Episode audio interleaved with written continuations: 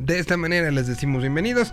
Ya tengo a Rana Funk listo, peinado, eh, con, con, todo para, poder arrancar este, este programa el día de hoy. Además, eh, tendremos viernes de música nueva como todos los viernes. Y en fin, y vamos a estar platicando también ahí como a nivel chisme tengo ya puesto en una pantalla eh, lo que están haciendo estas prácticas libres. Ahorita hizo una vuelta Checo Pérez y después tuvieron que ir a arreglar el coche.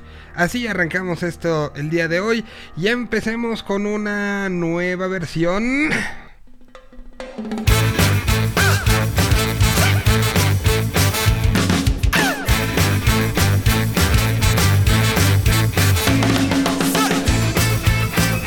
El día de hoy los auténticos decadentes presentaron un eh, disco que se llama ADN.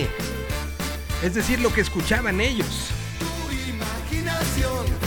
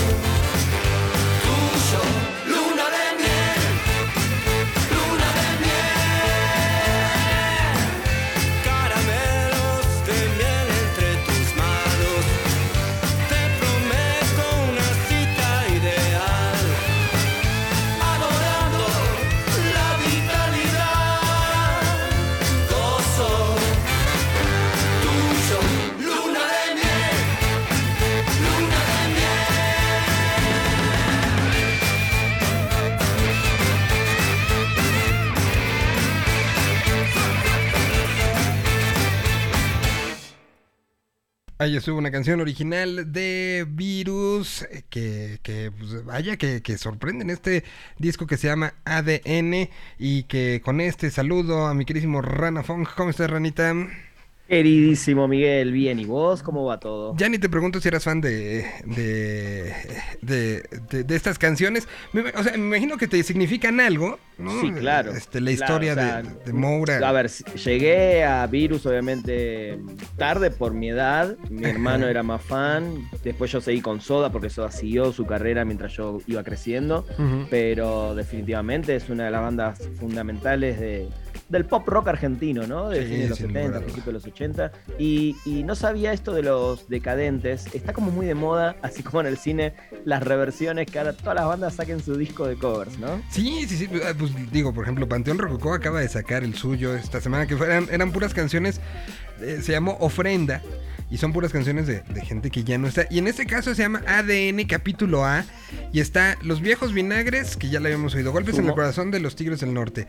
Está Luna de miel en la mano de, Virus, que acabamos de escuchar. Está eh, Seguir viviendo sin tu amor, que además es una. de, Luis Alberto Spinetta.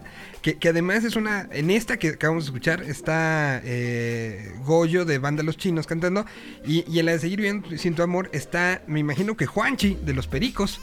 Está interesante, eh, está muy interesante, me gusta. Y luego también está No, no te enamores de, aquel marinero bengali. Bengalí. ¿Cuál es? Me suena.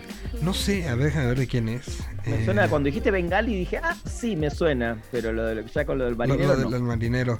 Eh, ese calamaro cachorro López, pues ha de ser de, Ah, de los la- abuelos. de los abuelos, ¿no? Claro, claro, sí, sí, los abuelos de la nada. Sí, Y sí. luego están haciendo también eh, Ayer te vi, que es de Rubén Rada. Muy bien, está, está muy interesante eso, Ujú. ¿eh? Porque hace poquito también, creo que Juanes, ¿no? Sacó un disco también de covers. Sí, es, es como, como, como que en la pandemia todo el mundo dijo, ¿qué hago? Hago que canciones de otros. Pues, pues, y está bien, ¿no? Está- Sí, a, a mí, digo, yo soy. eh, soy bastante fan de las versiones. De hecho, con Timmy tú le habíamos hecho en, el, en nuestro último disco Ujú. Eh, la de Zombie de Cranberries. Y, Ah, y sí. hicimos una versión bastante poderosa. Si la tenés en el momento, la querés pasar, está muy buena. Y está en español además, ¿no? Lo cual está interesante. Está en Spotify, digo, la puedes buscar si querés. A tal ver. Zombie. Es- Esa, ¿eh? esa sí no te la conocía, 80. ¿eh? Bien, viste, siempre, siempre se pierde algo nuevo. Siempre, este siempre sorprendiendo. Totalmente. En el, en Ay, el- Si querés con el cortecito que hagamos en el medio la, la metemos. Porque además está buena, la versión está muy buena. Ya la encontré, mira, ya la tengo lista entonces. Pues eh, semana de, de, de mucho... Evidentemente, eh, mediáticamente estamos apabullados por dos cosas, ¿no? Fórmula 1, por lo menos para México, es todo, ya empezó, Checo Pérez este, ya, ya empezó a, a- a hacer lo propio, lo que sucedió en Reforma, lo, lo- lo- lo que es esta locura. Que, que primer pregunta, ¿pasa lo mismo en, en Argentina cuando con, con- con eventos como Fórmula 1?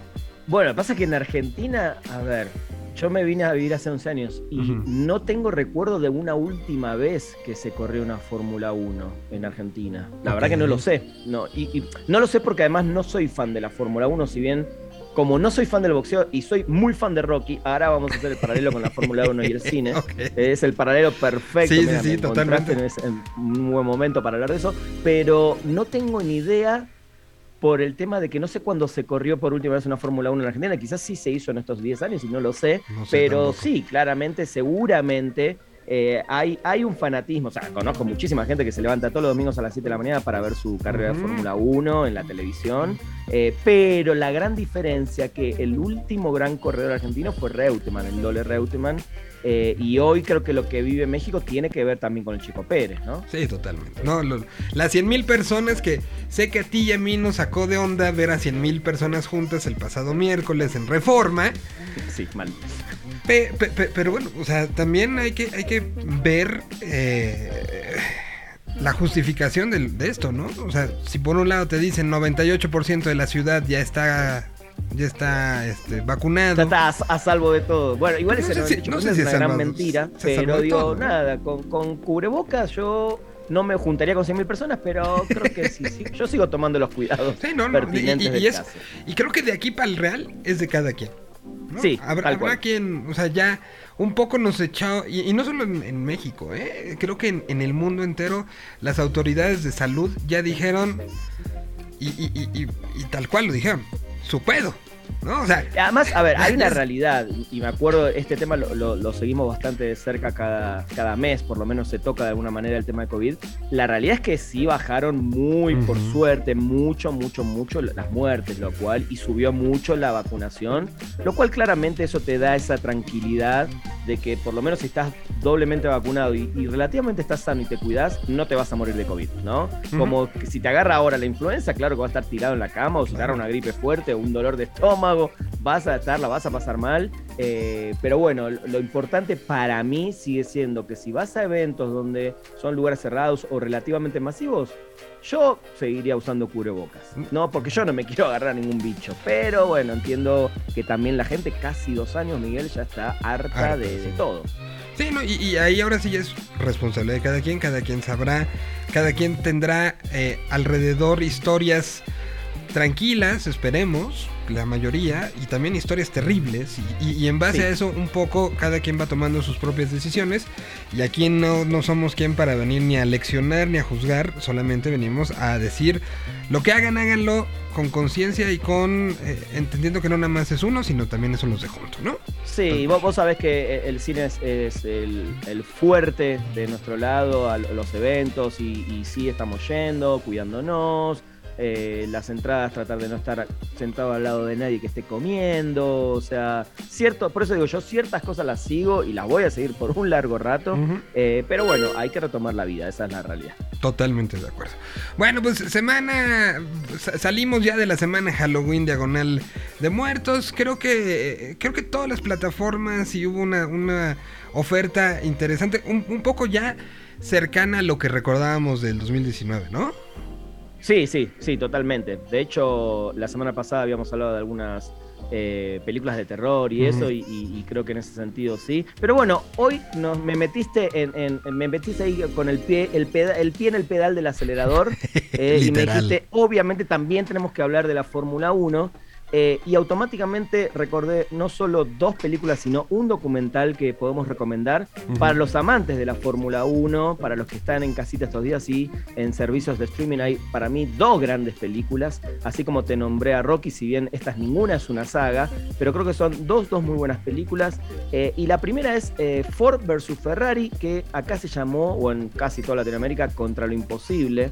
Esta película que está basada en el caso real del diseñador de autos Carol Shelby, que en la película es interpretado por Matt Damon, y el conductor Ken Miles, interpretado por un genial, pero por un genial, para mí una gran actuación, cuando no, de Christian Bale, que ellos em, fabricaban autos para Ford eh, y Christian Bale, el protagonista, los conducía hacia las pruebas hasta que se dan cuenta que él es un tipo que puede correr, que él no solo es el, que tiene que probar los autos, sino que puede correr en una competición. Y bueno, eh, le hacen obviamente la oscuridad a Ferrari, que era el, líder básicamente en, la Fórmula 1 y llega esta nueva escudería de Ford con este auto fabricado y eh, el que se hace cargo de correr esta famosa carrera en Le Mans en el año 1966, justamente es el personaje de Christian Bale. Eh, es una película cuando yo la vi en el cine, iba sin esperar absolutamente nada, porque como digo, no soy fan de la Fórmula 1 y dije, bueno, una película, por lo menos veo a Christian Bale actuando. ¡Wow! ¡Qué gran película! Eh, la velocidad, pero no solo hablo de la velocidad del auto, sino la velocidad con la que corre la película, la filmación, la fotografía, la cinematografía, eh, las tomas, el drama que hay en la película y hasta un nivel de comedia bastante interesante, hacen para mí que eh, Contra lo Imposible, Ford vs. Ferrari sea una gran película de hace ya dos años, del año 2019, que se puede ver en Disney Plus. Así que esa es la ah, primera. está en Disney Plus. Yo, no la he visto. Sí, porque recordá que es, es, una película de Fox, o en su momento era de Fox, cuando Disney compra, obviamente hay cosas que van a la plataforma. Y como es una película dentro, no te voy a decir familiar, pero sí, sí, no, no es una película así ni de sangre, ni de malas palabras, digamos. Por si no se hubiera ido a Star Plus. Pero bueno, en Disney Plus está esta muy, muy buena película de dos horitas y media para ver este fin de semana en casa. Mira, cuando, cuando te puse eso, eh, eh, mi, pensamiento era un poco más allá de, de subirnos al tren, ¿no? Que, que que es un tren esta semana muy rápido. ¡Patapum! Sí. Este. no, e, era más, eh, más pensando un poco en el. A, ver, Tú, tú, tú, sabes lo que significa, y la semana pasada lo platicábamos con el, con el tema de Maradona, ¿no? Sabes lo que es la pasión, sabes lo que es apasionarte, volverte loco, seguir algo con el corazón. Y, y, creo que este tipo de películas, si bien a lo mejor no te hacen querer correr a ver una carrera, o querer eh, sacar libros de ingeniería y aprender de, de, todo lo que hay detrás de, Fórmula 1, sí a lo mejor te sensibilizan e incluso ni siquiera te, enseñan algo que es una discusión de mucha gente, ¿no? De por qué es un deporte, o si se puede considerar un deporte o no. Al final es algo que te genera adrenalina, te genera ganas. Y eh, creo que estas películas a lo que nos pueden ayudar es a, la empatía y a lo mejor de que las veas entre hoy y el sábado y el domingo. Mientras alguien de tu familia, en vez de que lo esté diciendo, ay, estás perdiendo el tiempo viendo carritos, güey.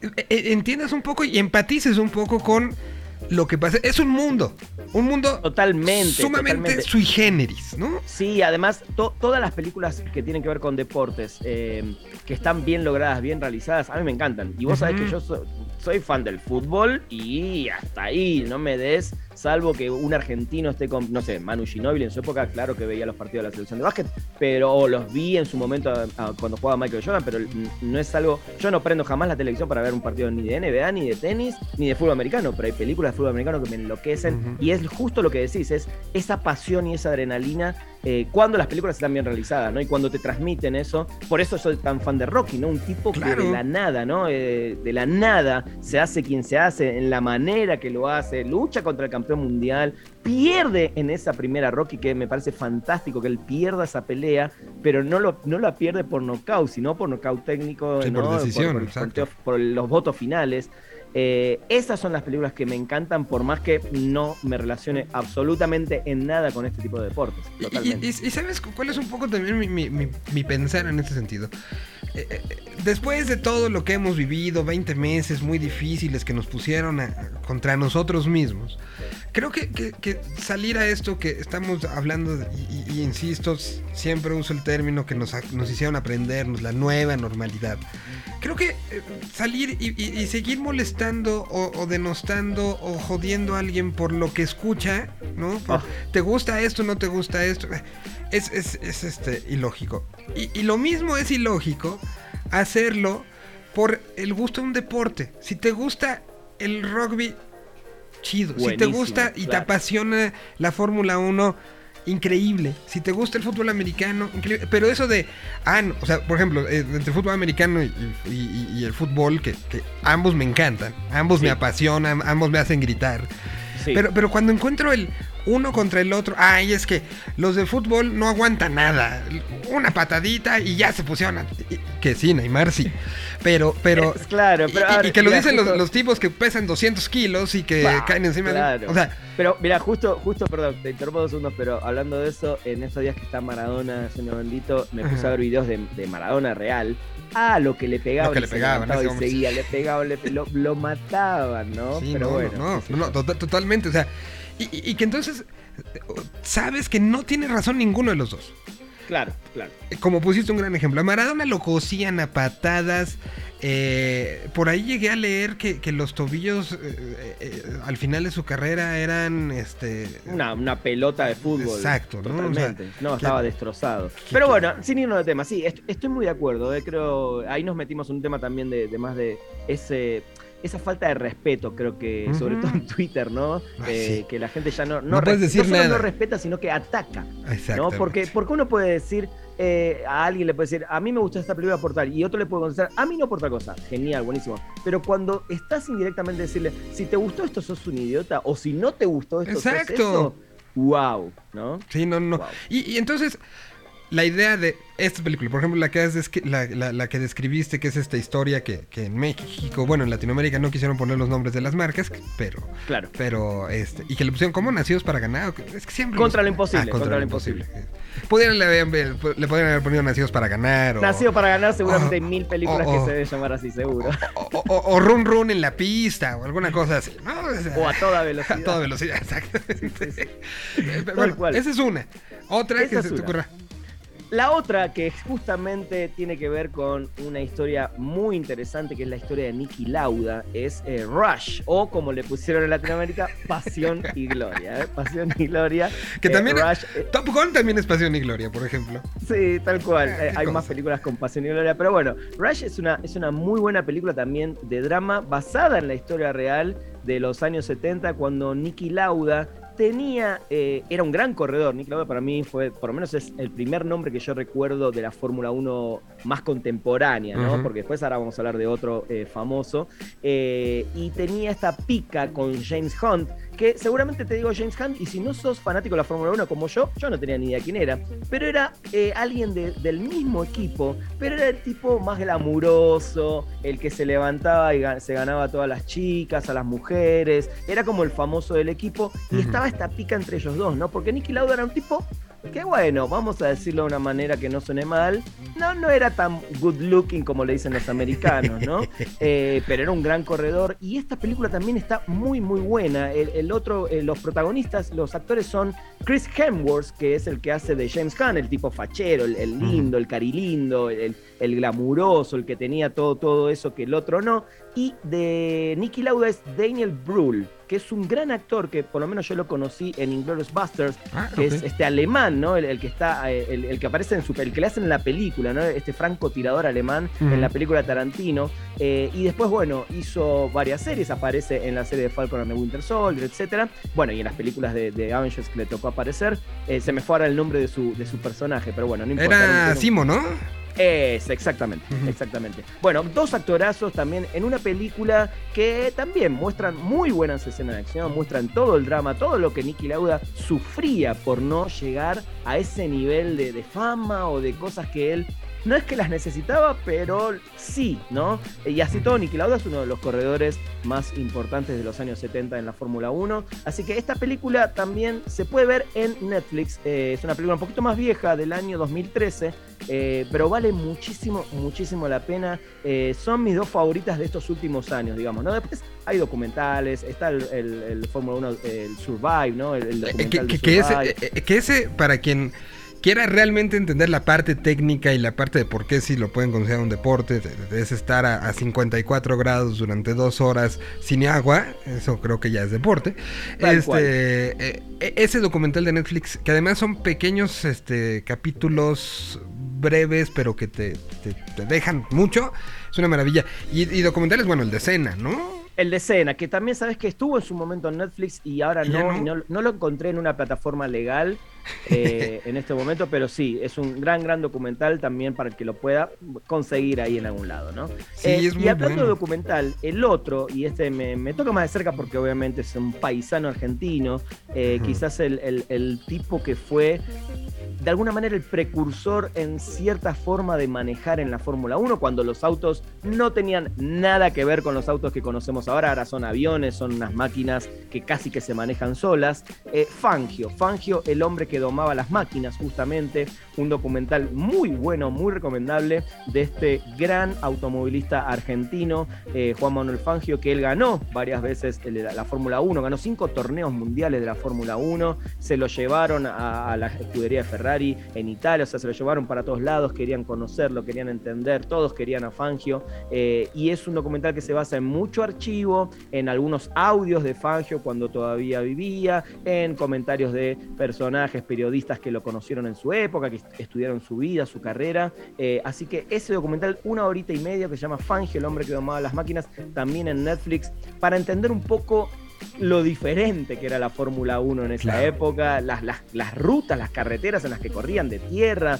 eh, y se- hay una leyenda que contaba que Fangio ganaba muchas carreras, pero terminaba rompiendo la caja de los autos, eh, la caja manual de cambios, porque era tan brusco eh, la manera en la que manejaba para poder agarrar ciertas curvas, para poder sobrepasar a sus contrincantes, que terminaba destrozando básicamente los autos, pero bueno, impuso un estilo, ganó cinco torneos mundiales, uno de los máximos, eh, y el, el único campeón mundial argentino, porque el Lole Reutemann tristemente nunca llegó al número uno en la Fórmula 1, otro gran corredor, eh, pero bueno, nada, está muy bueno, recomiendo mucho el documental de Fangio también para todos estos fanáticos que no aguantan el día que llegue la Fórmula 1 acá en México. Bueno, pues, y- e insisto, vean este y a lo mejor eh, un poco de emoción les va a dar, porque de que se va a ver, ayer se anunció que ya este Canal 5 la va a transmitir televisión abierta, la va a transmitir el próximo domingo, más lo que está haciendo pues Star Plus, lo que está haciendo Fox, eh, eh, en fin, hay grandes posibilidades, aunque esté uno ajeno a de que te la topes el domingo, ¿no? Entonces, Totalmente, por lo menos sí, enterar sí. con un qué está pasando, por qué se detiene el coche, por qué sigue avanzando, por qué quién puede ganar. Al final, creo que si había algún momento de posibilidades de un mexicano subiéndose al podio es hoy. No, no, ha habido una, mejor posibilidad. Entonces, Tal cual. pues tal es- cual. eso siempre da, da, da como una esperanza extra, ¿no? Sí, claro, claro. Y para cerrar, eh, este sí no lo vi, pero lo, lo encontré también. Está el de Schumacher. En Netflix está el Ah, el de documental de Schumacher. Schumacher, así que lo, lo pueden buscar ahí también. Hijo, que qué fuertes historias, ¿eh? Las de, la de Schumacher. Sí, La- todos, todos tienen Sí, historias sí, sí, bastante no. dramáticas. ¿eh? A ver, eh, el- la Fórmula 1 lo que tiene como el boxeo y el tenis son deportes individuales, hay que llevarlos adelante, estás solo todo el tiempo. Digo, por más que la escudería de Fórmula 1 son dos corredores, hay un equipo, a la larga es uno contra el otro, ¿no? No, Exacto. no es un equipo de fútbol, ni de básquet, ni de voleibol, ni de fútbol americano, ni hablar. Eh, entonces también hay un drama psicológico Muy fuerte, ¿sí? bastante fuerte en la Fórmula 1. ¿eh? Totalmente. Pues vamos Y, a. y- y- y, perdón, No, y dime, ese riesgo de que te puedes morir en cualquier carrera. Claro, ¿no? Por eso recomendamos el de Cena, que ya lo encontré. eh, está a la renta, no está para streaming. Está a la renta en Apple TV por 50 varito. Ah, En claro, en claro video por 29 pesitos. Y en Amazon está por 20 pesos. Si lo quieren comprar, está en Apple está en 99, en Amazon en 99, en Cinepolis Click en 99 y en claro video en 197. Vale muchísimo la pena comprarlo y ya tenerlo para siempre. ¿Eh? Ahí está. Este, y, usé una, una plataforma que es muy buena, la recomiendo, se llama Just Watch, Sí, claro, claro. que hay uno encuentra todo rápido donde está. Próximamente, eh, no, no puedo contar nada todavía. No, ¿en serio? Próximamente.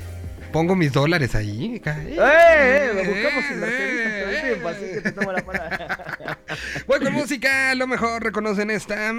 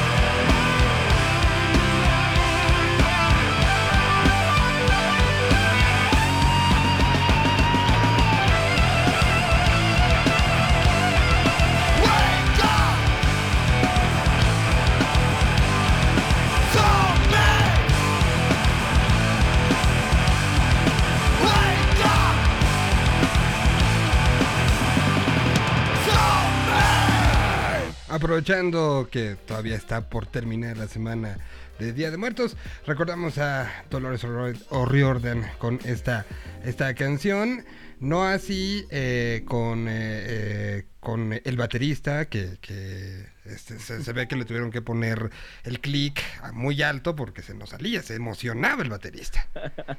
Buena versión, ¿no? Sí, muy bueno, nunca la había oído, ¿eh? Muy No, bien, no te conocía esa, esa versión de Zombie.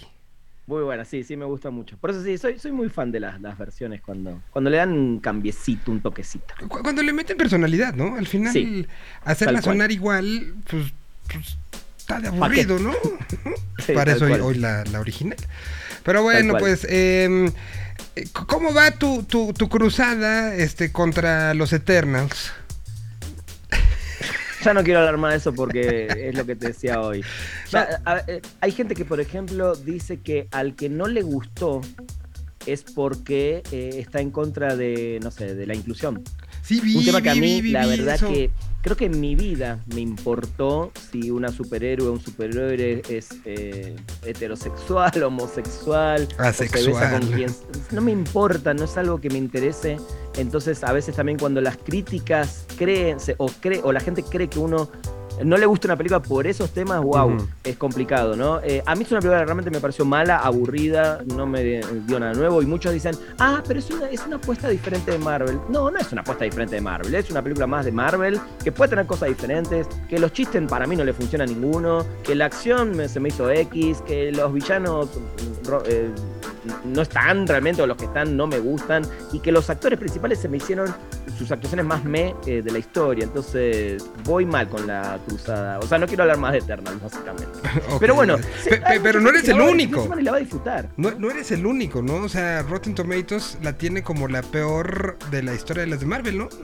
En las críticas sí, pero por ejemplo vi que en, en la audiencia está en 80 y pico por ciento, lo cual está genial porque, a ver, el fan fan de Marvel, bueno, no sé si tampoco decirlo, porque conozco muchos fans de Marvel que no le gustó mucho la película, pero que no se animan a decirlo, eh, que ese es otro tema, porque claro, ¿cómo van a hablar mal de una película de Marvel? Eh, pero a mí la verdad no me gustó nada, no me gustó nada.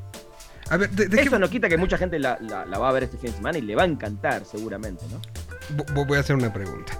No voy a preguntarte de qué franquicia no, habla- no dejarías de hablar mal, pero si los Chili Peppers hicieran un disco horroroso, ¿lo dirías? Ah, claro, claro que sí. Sí.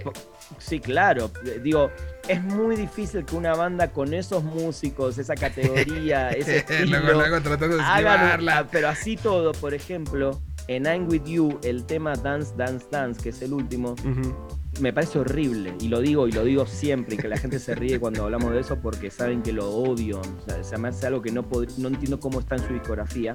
Una canción tan para mí, para mí, ¿no? Obviamente hay gente que le encanta. Pero sí, soy muy crítico de, sobre todo de las cosas que más me gustan, más las voy a criticar. A mí me encantan las películas de Marvel, yo las di- disfruto muchísimo.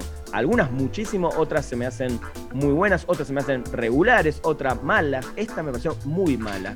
Eh, y no porque sea de Marvel, justamente. A mí, por ejemplo, no sé, Black Panther me encanta, eh. Avengers Endgame me encanta. No, Endgame no, la, la anterior. eh, el Eh. Infinity Wars. Infinity Wars me encanta. eh, Iron Man 1 me parece increíble. No sé, hay cosas que me gustan mucho y otras que no, como Eternals, que no me gustó nada. Muy bien. Eh, Noviembre ya empezó. ¿Qué es lo que nos va a tener como, como Uf. pendientes? ¿Qué, ¿A qué hay que hacerle tiempo en la agenda? Hay, eh, o sea, la cantidad de... pi- Piensa cómo han cambiado las cosas de, de noviembre 2019 a noviembre 2021. En el Ah, sentido no, de, no. de la cantidad de cosas que tenemos para ver, los tiempos, eh, la- las ofertas. O sea, hoy el me siento a ver algo es... Abres Netflix, abres Prime, abres HBO, abres este Star, abres Disney y entre todos esos es- escógete algo. Y eso me estoy yendo como, como Está difícil. por arribita, porque hay ¿no? mucho. Hay mucho. Y noviembre llegó con todo. Pero te voy a dar varias de diferentes eh, plataformas para que. eh, no, no para quedar bien contadas, porque todas traen cosas buenas. Eh, algunas son de ahora, otras hay que esperar un poquito. Pero hoy, por ejemplo, en Netflix se estrena una película que estuvo en festivales, que estuvo en poquitos cines. Una película que se llama Una película de policías, justamente, que es una especie de falso documental, porque son dos actores que los meten a la Academia de Policía de México eh, se filman ellos, van contando y después hay toda una ficción alrededor, equipo que va y lo filma, pero ellos son de alguna manera parte de eh, el ejercicio que hay que hacer para volverse eh, policía de la Ciudad de México. Miguel, te la recomiendo muchísimo porque por un lado vas a seguir teniendo esa visión de la policía que tanto nos preocupa, pero por otro lado creo que también te sensibiliza un poco y entendés quiénes son nuestros policías, ¿no? Eh, obviamente nunca se puede meter en la misma bolsa a los policías, ni a los militares, ni a los políticos, ni a los jugadores de fútbol. Todos, No, no, no. todos están dentro de un micromundo, pero cada uno es una persona. Eh, y es un gran ejercicio, eh, una película de policías que recomiendo mucho ver a partir de hoy en Netflix. Realmente eh, me saco el sombrero con, con el director y los actores, los dos protagonistas, porque hacen una película muy interesante para ver, para entender. Y ojo, el que la ve y al principio no le agarra la onda, es un documental de ficción con cosas que pasan realmente y otras que no, que están 100% ficcionadas. Digo, porque eh, en un momento de la película te sacás de onda si no, no, no entendés por dónde viene la película. Así que van con esa recomendación. ¿Cómo se llama? Eh, de- perdón, ¿Cómo se llama la película? Una película de policías, así se llama. Una película de policía. Es que la estoy buscando en lo que subió Netflix. A partir no- de hoy, ¿eh? A partir de hoy ya, ya está y, y sí es una de mis más recomendadas. Más recomendadas. Ok.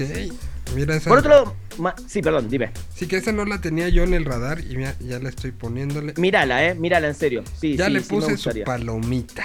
Muy interesante, muy interesante. Mañana estrena, voy, voy rápido con este estreno porque hay muchos, eh, no me quiero quedar con nada afuera. Arcane, que es una serie basada en un videojuego de Riot Game. De hecho, mañana se hace la van premier en, en- en Los Ángeles. Viajaron ahí algunos colegas a ver qué, qué nos van a estar contando de, de Arcane. Pero bueno, Netflix, como sabes, esta semana lanzó por primera vez en su plataforma, en celulares, en iPad, videojuegos. ¿eh? Así que Netflix se mete en la industria más grande del entretenimiento, la que más factura.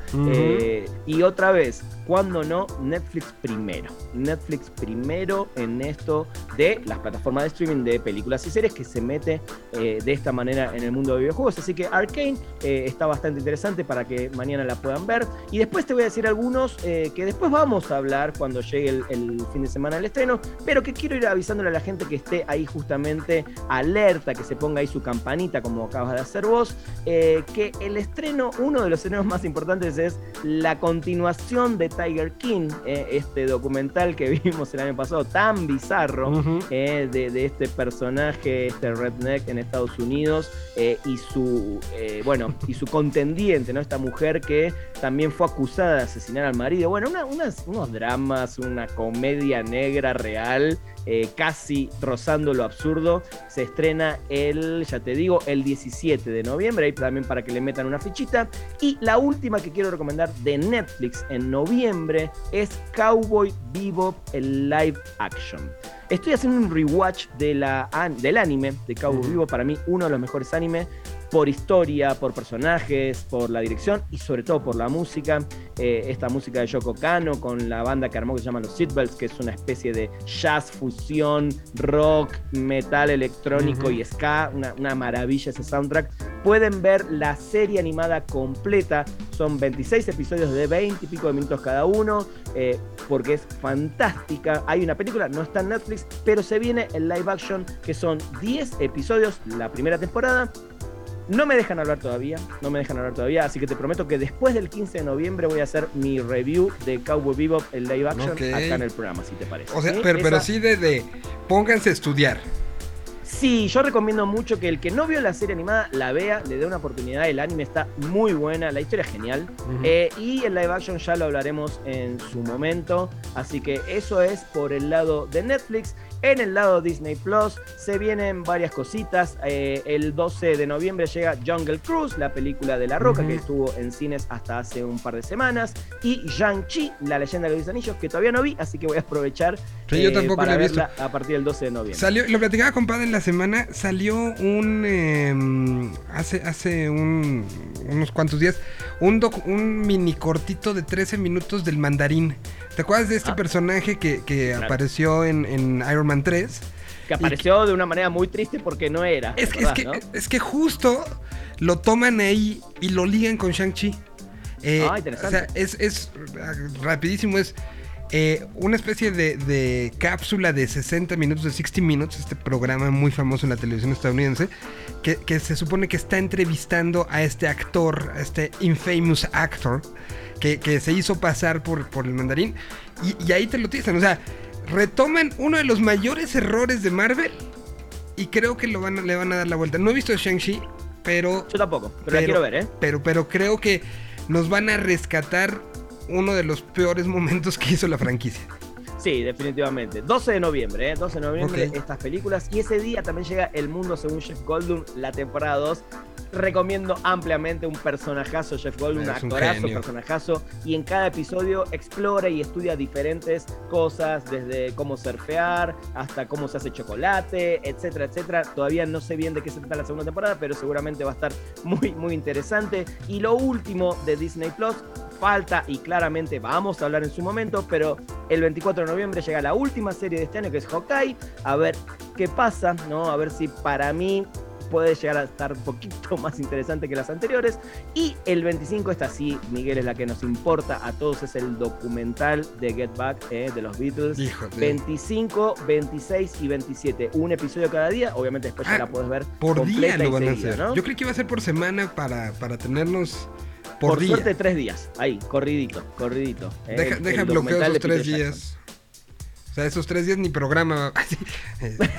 Directo, ¿no? Sí. Eh, No vemos, programa, vemos el entonces- documental y charlamos en vivo mientras lo vemos. exacto, estoy, estoy ocupado, pe- pero tres días. eh, al- algo que, que, bueno, pues. eh, ¿Ya viste el de, el de Paul con Rick Rubin? Voy en la mitad y está Hijo, fantástico. Yo me lo eché. Literal, te juro que no quería que, trans- que, que se acabara el tiempo. ¿no? O sea, son seis episodios, Sí. pero cada minuto es mejor que el Una anterior, joya. ¿no?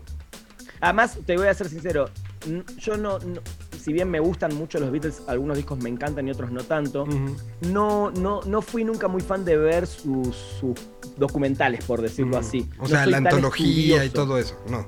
Y claro, y como lo vi a Paul McCartney en este documental, no lo vi nunca en la vida, ¿no? Así como ya en su edad, ahora, recordando un montón de cosas, eh, sentándose él solito a tocar ciertas cosas en el piano y mostrar a Rick Rubin y que Rick Rubin...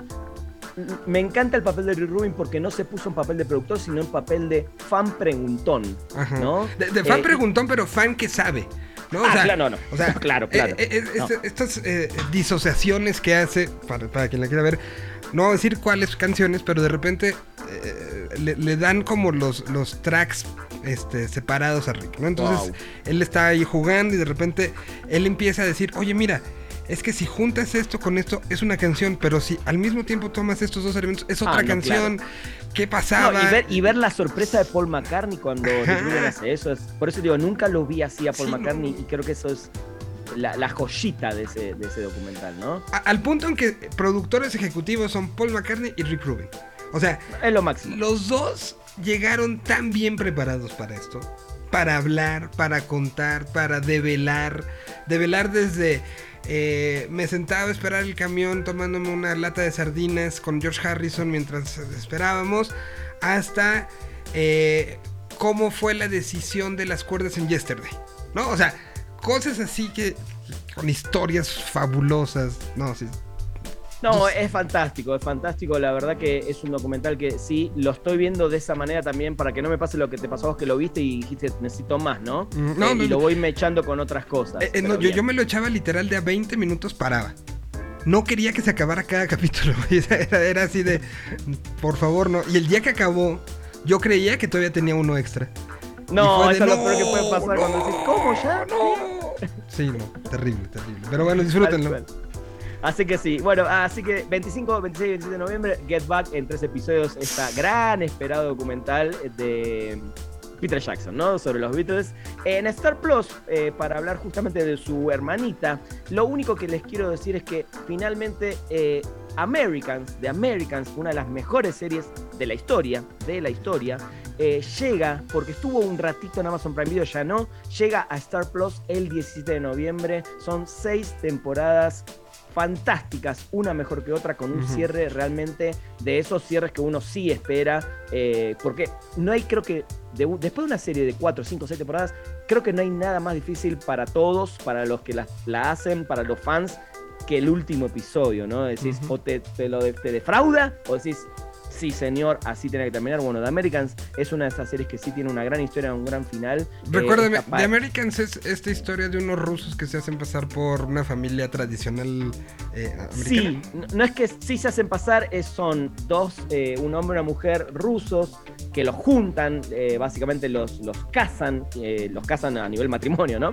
Eh, y los mandan a espiar, obviamente en la Guerra Fría, fines de los 70, principios de los 80, a Estados Unidos, y ellos tienen dos hijos en Estados Unidos, Eh, hijos americanos, tienen que convivir, su vecino es del FBI, casualmente, eh, y bueno, pasan una serie de cosas increíbles, dos actuaciones bárbaras de estos eh, protagonistas. Eh, The Americans para mí es una joyita y por fin, ya tranquilos, les puedo decir, vayan a Star Plus, nadie la va a sacar de ahí, la pueden ver completa y creo que es una gran opción para el que está buscando una serie larga, pero que realmente te mantenga ahí, ¿no? Pegado a la silla, disfrutando de esta familia de espías rusos que vale muchísimo, muchísimo la pena. Así que nada, hay, hay un poquito de todo. Y para cerrar, eh, finalmente llegó la película The Father, la ganadora. Antes- la que, antes de eso.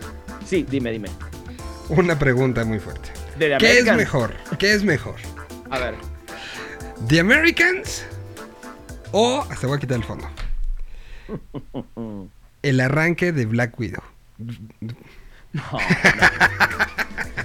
No, no, el que la vio entendió de- mi chiste, perdón, perdón. Sí, no, no, yo sé, yo sé. No, hay punto de comparación. Pero es la mejor parte de la película, ¿no?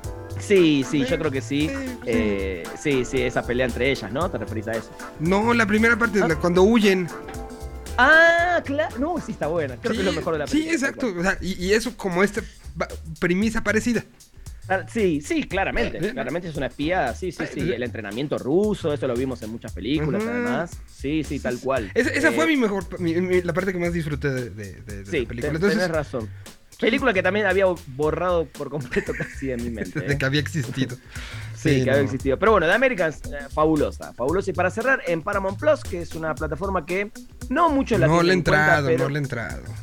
Hay, hay muy buenas cosas, ¿eh? Hay muy buenas cosas en serio. Y sobre todo, bueno, llega The Father, la película eh, donde Anthony Hopkins ganó el Oscar en la última entrega. Esa, esa entrega que pensamos que se iba a ir para Chadwick Boseman, eh, fue para Anthony Hopkins, que es literalmente él es la película. Llegó el 1 de noviembre, así que creo que es una gran opción para, si tienen Paramount Plus pa- o para contratar, tienen muy buen material, entre ellos, tienen, bueno, en un momento lo hablamos, tienen los, los Unplugged de Nirvana, de Pearl. Jam, etc. Tiene, tiene la serie de Brian Cranston, eh, Your Honor, que es muy muy buena y ya está por estrenar el año que viene su segunda temporada, así que Paramount Plus... Pero lo vale. Pero... ¿Lo vale? Vale, vale, vale, vale, vale. vale. O sea, sí a nivel de tengo que escoger entre tal, tal, tal y Paramount.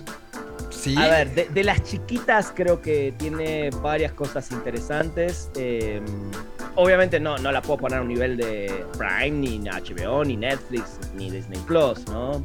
Pero son de esas que decís, ok, quiero alguna más de las pequeñas eh, Paramount Plus. Yo siempre digo lo siguiente, podés contratar durante tres meses Paramount Plus, después te vas a Stars Play que tiene cosas fantásticas, o sea, vas rotando. Uno tiene que tener dos o tres siempre, las, las básicas las tenés, eh, y estas cada tres meses puedes hacer contrato de una y sacarla y después ir con otra y, y vas viendo contenidos de todas, porque creo que a la larga todas las plataformas tienen muy buenas cosas. ¿eh? Sí, claro. Pero, pero, eh, eso es una gran, gran esta idea, ¿eh? Sí, contrato, tres meses, quito el contrato. Para mí es, es- está buenísimo porque tampoco es que en el año una plataforma la ves todas las semanas. Creo que eso pasa, por ejemplo, no sé, En la caso, época de ¿no? ahora que es Succession en HBO, sabes que todos los domingos durante tres meses ves Succession. Y, y por más que sabes que en, en HBO tenés muchísimo material más, no lo terminás viendo. Esa es la realidad. Mm. Miren, un, un- un hack de vida que acaba de decir Rana Funk. hack cual, de tal cual. vida. Tal cual. Pero bueno, así que nada, esos son lo- los anticipos. A- a- y ahora, nada más- que ya se pueden ver. Que se, se acuerden de cancelarla. Ese es el problema, ¿no? Ah, Así. pero para eso existe eh, unas alarmas o un Google Calendar que vos te lo pones un par de días antes y te salta en el celular cancelar HBO eh, Max, cancel o suscribirme a Stars Play. Eh, todo, todo uno tiene que estar usando la tecnología para ese tipo de cosas. Si no, ¿para qué, no? Estos y más eh, consejos de vida los pueden encontrar en Spoiler Time y en todas las, eh, que- todos los contenidos que van generando, como Spoiler Tracks, este, lo- lo- lo- los en vivo. ¿Cuántos en vivo son? Ahorita ya me pierdo. Ahora, fijo, fijos hay cuatro. Porque bueno, hay uno de los chicos que está, se tomó una licencia hasta fin de mes y después vuelve, pero hay cuatro shows básicamente que ahí vamos rotando. Eh, podcast sí hay muchos más semanalmente. Y de hecho, eh, los invito, el, el lunes sale el nuevo Spoiler Tracks, donde elegí las 10 mejores canciones de películas de James Bond.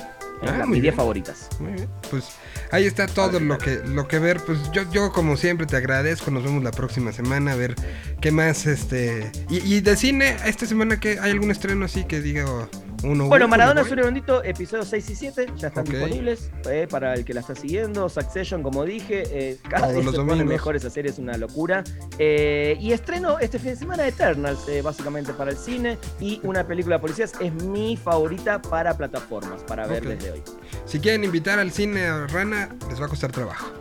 Sí, eh, eh, sí, tal cual, tal cual. Pero bueno, ya en dos semanas no voy a estar justo esta semana que, que estrena Ghostbusters, pero me gustaría, puedo ya hablar de la película la semana que viene si querés un ratito, para que la gente vaya y cuando la veas vos, ahí la, la charlamos después del estreno. Me parece perfecto. Pero, ¿ah? pues bueno, te mando un abrazo muy grande. Gracias por, por este tiempo.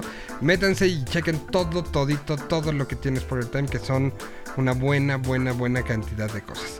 Tenemos más música, estrenos, cosas y vamos a pasar con nuestro viernes de música nueva.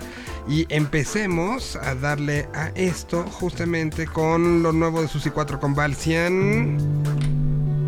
Así empieza, se llama Camellos.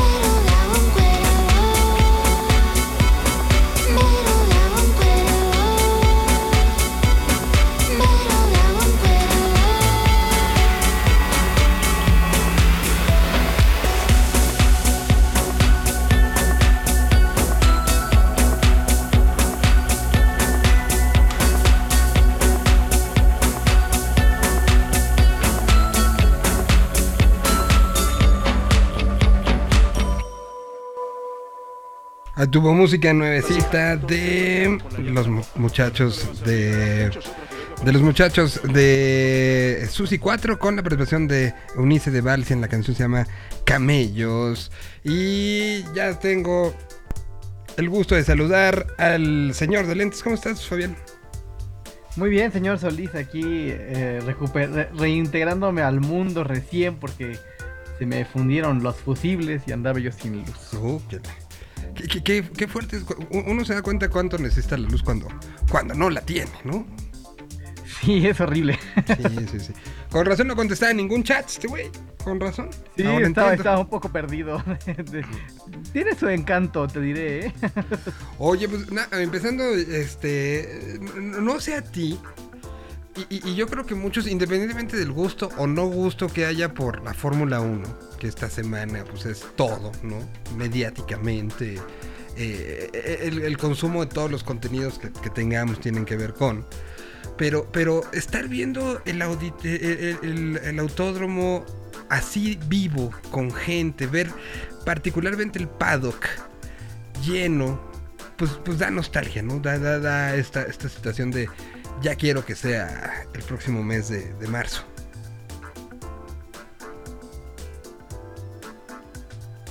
Es, es muy complejo, la verdad es que sí causa sentimientos eh, intensos, ¿no? Porque, pues, o sea, justo ayer lo comentábamos, ¿no? El hecho de la gente ya trabajando en el lugar es una cosa impresionante, ¿no? Y, y- y la sensación, o sea, yo sí extraño esa sensación, no sé cómo la voy a enfrentar la primera vez que esté ya como en el día antes de un show, pero sí extraño esa onda de... de- e- ese, ese, esa- ese adrenalinazo, ya sabes, cuando dicen puertas abiertas. ¡Pum! ¿No? Puertas, puertas abiertas. Javi, no te hagas chistoso. Correcto. Justamente. O- oye, este, y, y- y bueno, una cosa importante que ayer, ayer lo veía cuando veía una de las transmisiones que se generaban por la noche y que pues, vino esta sensación, saben que, que, que desde donde estemos nosotros tratamos de transmitir y de probar y de enseñar un poco la noche antes del Vive Latino y era un poco la sensación que ayer veía con todo mundo acabando de montar. O sea, si de por sí en Vive Latino somos un chorro los que estamos la noche anterior, ayer eran como dos mil millones, ¿no? O sea, era una locura. Pe- Pero, pero una cosa que se llamó mucho la atención, se, se instaló una placa ayer en el autódromo eh, eh, como una especie de reconocimiento a todo el personal de salud, porque hay que recordar que después de Vive Latino, entre Vive Latino y la Fórmula 1 que hoy se está llevando a cabo, que en, eh, durante Vive Latino esa, esa área se, se convertía en oficina, se convertía en comedor de catering, se convertía en estudios, se convertía en el lugar donde, donde todo, todo sucedía para que todo mundo se divirtiera. De, eso se convirtió, y antes de que ahorita sea el lugar de, de los pits, el lugar de los ingenieros, el lugar de, de- de las decisiones, en, en ese margen entre una cosa y otra, esas mismas instalaciones, esos mismos espacios, se convirtieron en un lugar donde muchas vidas fueron salvadas, muchas vidas fueron, eh, fueron ayudadas y, mucho corazón se puso ahí. Y eso creo que vale la pena recordarlo. Y en estos días que vean ustedes la televisión, recordemos eso, que en ese lugar se salvó la vida de muchísimas personas. Y, y- honremos eso, ¿no? Creo que sí es una cosa que ayer lo, lo, lo- lo- platicaban en esta transmisión y lo pensaba yo de un lugar que para, pues para los que hemos trabajado en esto es casa, hoy tiene un significado mucho más fuerte, ¿no? I- igual Sí, y también será, y, será, y será bonito recordarlo, ¿no? O sea, Sí. creo que toda la gente que reg- regresaremos a trabajar en algún momento ahí, sí...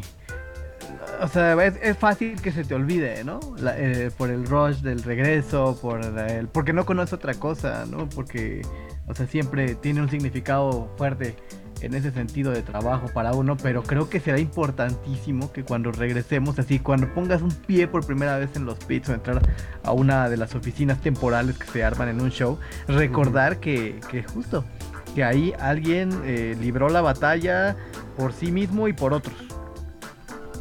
Bueno, pues, eh, pues ahí está, este, esto que está empezando.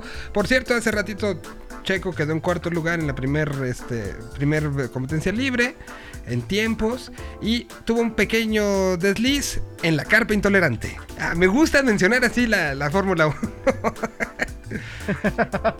ahí donde es la carpa intolerante, ahí miren Checo de... Ahí.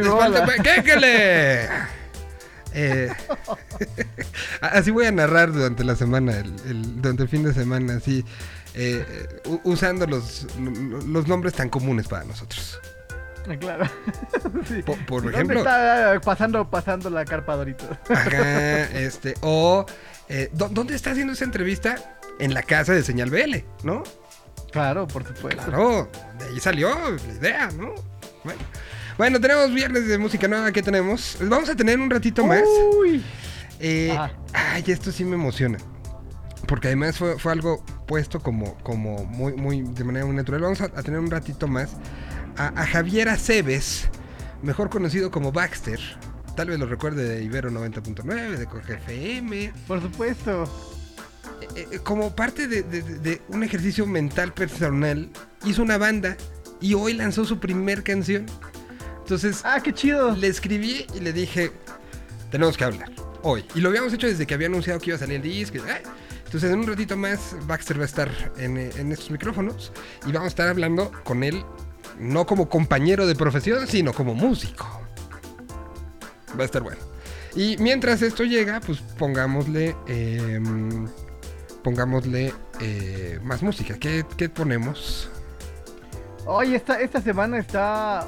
Híjole, esta semana sí está que revienta de cosas que me gustaron, ¿eh? O sea, sí, sí vino fuerte.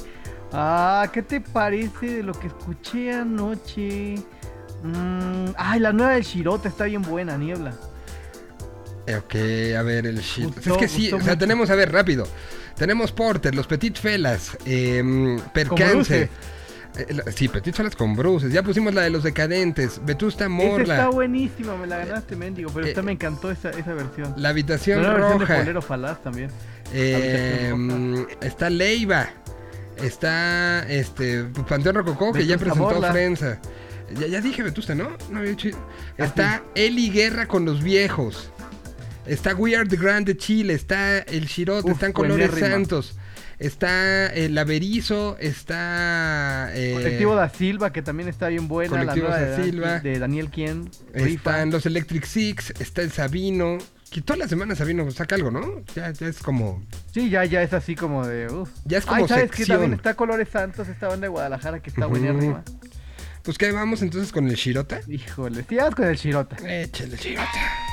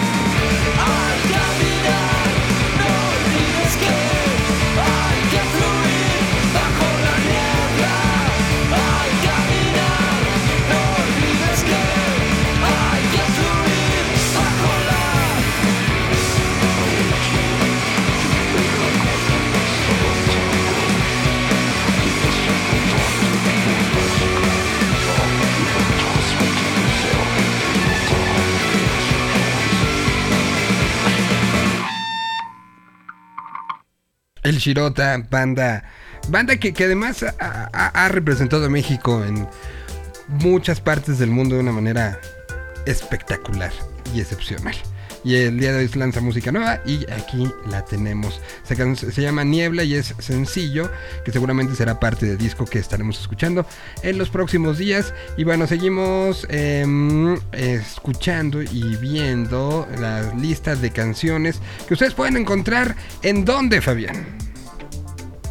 La pueden encontrar en la plataforma verde en Spotify como novedades señal BL. Ahí entran, le dan clic a me gusta y todas las semanas tendrán una descarga de música nueva, lo mejor de la música alternativa iberoamericana. Y si quieren saber cómo va el año, pueden buscar también la lista Así Suena 2021 en nuestro perfil de Spotify, que el día de hoy integrando las canciones de la semana pasada, llega a 1944 canciones estrenadas este año. Yo le cambiaré el nombre a... ¿Qué año? Así, ¿qué año 2021? Sí, se lo, se lo cambiaremos. Anotada la solicitud. Bueno, em, me toca. No sé si de una vez ya así, a la brava. Porter, Vetusta Ah, o la habitación. No sé. Está súper, está súper denso. Date. Eh, bueno, vamos a adelantar. Este. Son justamente. Estuvieron, estuvieron este, haciendo mucha promoción de esta canción en estos últimos días. Me da gusto. Me da gusto que haya esta atención y que hayan ya roto eh, los nichos, ¿no? Porque, porque al final los nichos están hechos justamente para ser cobijado, pero también para retarlos. Y creo que Porter lo hace increíble. Son eh, la portada de esta semana en novedades de señal BLM. Y aquí Qué está se rifaron. esto que se llama Ranchito. Un paisaje muy bonito es todo lo que quiero, todo lo que anhelo. Caminar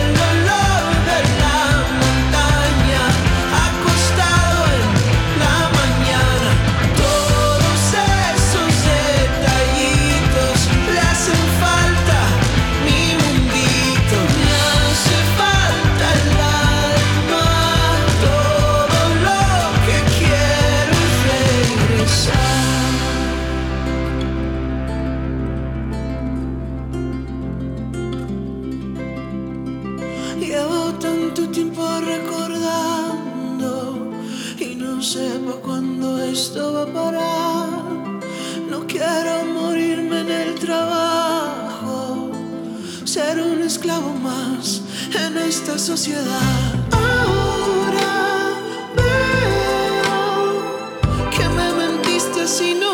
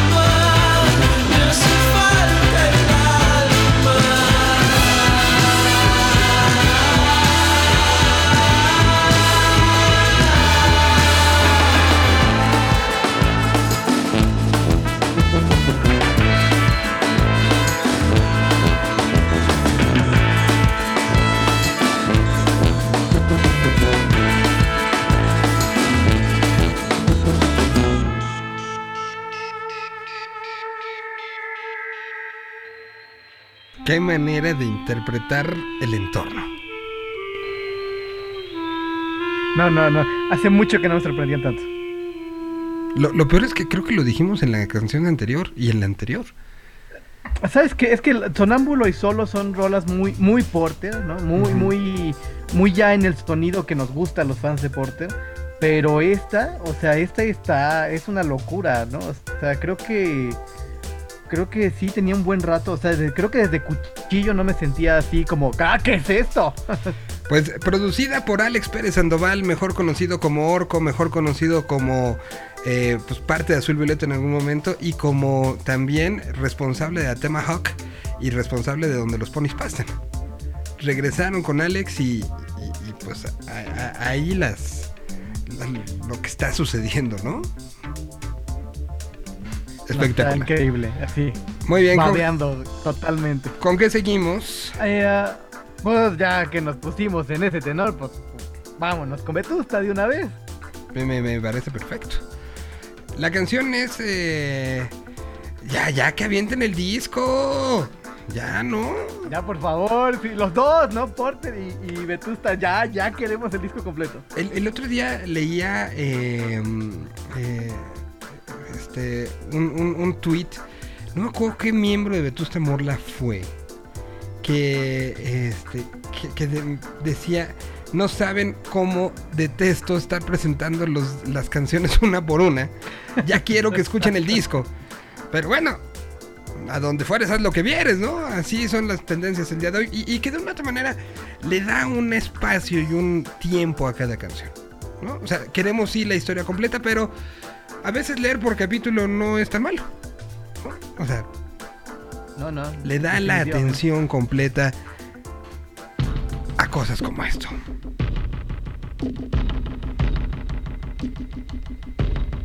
Se llama Puñalada Trapera.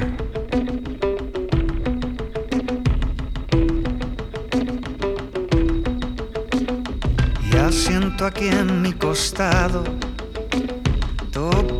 puñalada trapera, tu puñalada trapera, ay, la que aún no me has clavado. Siento tu beso de Judas, cómo me queman los labios. ¿Cómo es posible que abrace hay tanto un corazón helado? ¿Y cómo es posible que abrace hay tan siquiera me has rozado? Siento llamar al vacío y sigo disimulando con esta danza salvaje hay que soy carne de reemplazo. Mi canto es imborrable y yo soy el viento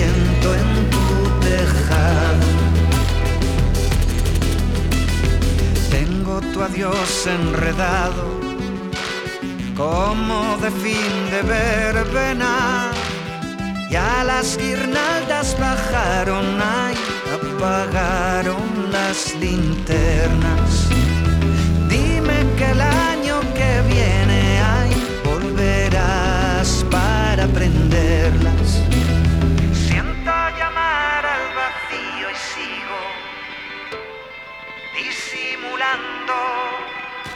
Con esta danza salvaje, ay, que soy carne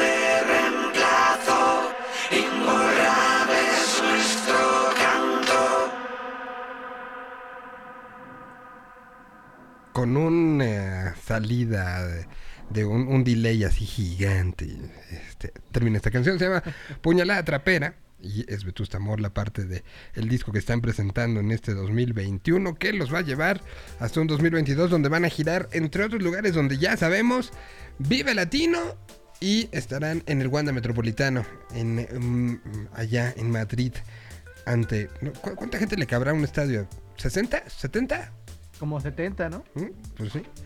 Pues ahí, ahí está lo que están haciendo nuestro viernes de música nueva. Y pues vamos a, seguir. Esta llama mucho la atención desde la confección, la, la combinación, lo que puede dar. Se llama Dolor a mis espaldas.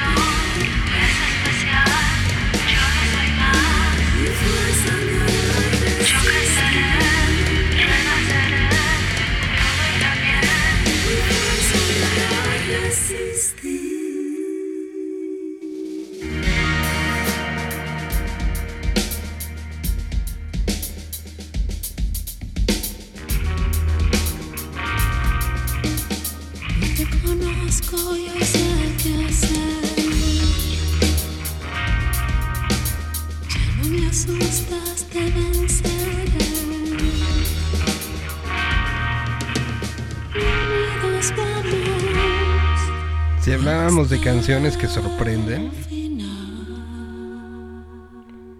Los Viejos con Eli Guerra. Ah, porque no te había abierto. Ahí estás. Di lo que te ibas a decir.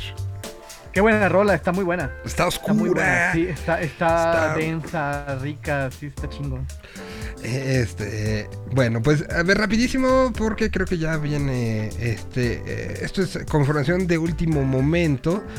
Eh, se, da a conocer este comunicado. En Fórmula 1, el Gran Premio de la Ciudad de México eh, decidió no abrir la grada 2A de la zona naranja hoy viernes 5 de noviembre, ya que se detectó que aún no cumple con el estándar de calidad del evento.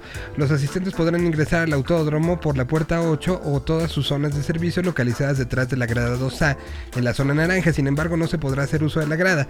El promotor del evento regresará a la parte proporcional de su entrada, con 500 pesos en efectivo, a los aficionados que asistieron el día de hoy con boleto de dicha grada. Además, se les entregará a cada asistente una tarjeta cashless con valor de 500 pesos en crédito para uso en los establecimientos de alimentos y bebidas. Lamentamos cualquier molestia ocasionada. Nuestra prioridad siempre será la seguridad de todos nuestros asistentes. Invitamos a los aficionados a que estén atentos a las redes sociales del Gran Premio de México, de la Ciudad de México, para recibir información actualizada y el estatus sobre la, grata la grada inhabilitada. El promotor de la carrera se encuentra trabajando de manera intensa para solucionar a la brevedad la situación de la grada. Y ante esto la reacción de la gente fue... eh, ya ante que pues no eras totalmente segura, la gente decidió subir a sus lugares. Y, eh, y la seguridad del autódromo intentó contener a las decenas de personas, pero acabó en portazo. Así la situación esta mañana. Eh, esperemos que para mañana ya esté habilitada, ¿no? O sea, bueno, esas cosas pasan. Esas cosas pasan. Pobre del fulano que tiene que contener en redes el hate. Pobre. Pobre. Le mandamos un saludo. Y un tafil. Oye, ya está entrando Baxter. Este, vamos con canción. ¿Qué ponemos? ¿Te toca? Eh, ¿Qué te parece si escuchamos. Ay, la nueva de We Are the Grand. La nueva- Está muy chida también. Desde Chile. ¿Cachai, mon? Ahí está, Desde Chile. Aquí está We Are the Grand. La canción se llama Sombras. Y ah, vamos con alguien que está estrenando. O sea, acaba esta canción y vamos con alguien que está estrenando. Canción. Carrera. Ilusiones. Todo a continuación. Vamos. Aquí está We Are the Grand. Y regresamos. Ya está Baxter con nosotros. Vamos a platicar con él.